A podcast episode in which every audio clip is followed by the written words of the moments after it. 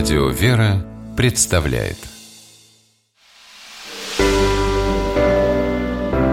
Семейные советы Ольга Королева, журналист, замужем, воспитывает дочь. Считает, что играя, можно научиться жизни.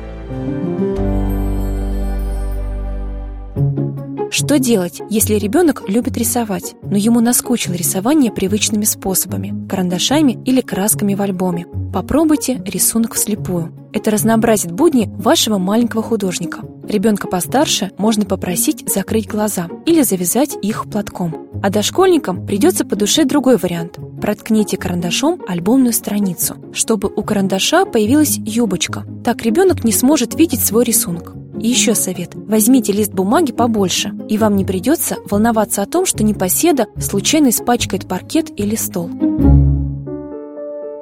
А теперь, когда все приготовления сделаны, с чего же начать? Что изобразить? Солнце, дерево, портрет? А может, ребенок хочет нарисовать кошку с натуры?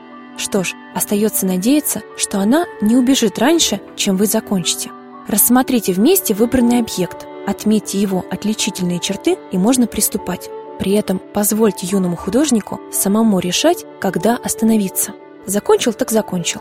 Первые рисунки вслепую обычно получаются смешными, но в них можно увидеть и тонко подмеченные детали. Такое занятие хорошо тренирует не только мелкую моторику, но и зрительную память, внимание к мелочам и придает уверенности маленькому художнику.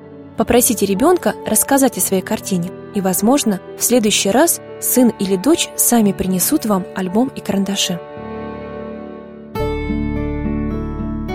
Любой рисунок – это целая история, воспоминания о месте, времени и эмоциях. Не забывайте хранить детские работы, какими бы нелепыми они вам не показались на первый взгляд. Через несколько лет вы посмотрите на них совсем по-другому. А еще лучше рисуйте вместе с ребенком. Даже если вы не рисовали со школы и считаете, что вам не дано, тем более рисуйте.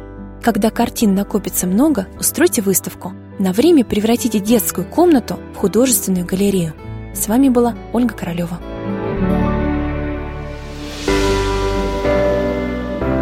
Семейные советы.